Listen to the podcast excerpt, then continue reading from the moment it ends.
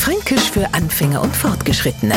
Heute der aufgestellte Mausdreck. Wir Zettler, offensichtlich unterhalten wir uns gerade über Abfallprodukt an Mausdreck und wer mau einer drauf sei, der sowas auch noch aufstellt. Das ist schon wenig schräg. Aber der aufgestellte Mausdreck ist nichts anderes als ein Häufler Elend. Jetzt gibt's ja jede Menge Leid, die glauben, der Mittelpunkt der Welt zu sein. Das sind's vielleicht auch so lang bis nach Franken kommen, weil mir können wichtig Durerei überhaupt nicht vergnusern und machen es so nieder. Was willst ne du aufgestellte Mausdreck? Da haben wir's also auch für den Hochdeutschen. Der aufgestellte Mausdreck ist der Wichtigtour, der Eindruckschinder, also einfach jemand, den wir überhaupt nicht ernst nehmen. Fränkisch für Anfänger und Fortgeschrittene. Morgen früh eine neue Folge. Und alle Folgen als Podcast auf podu.de.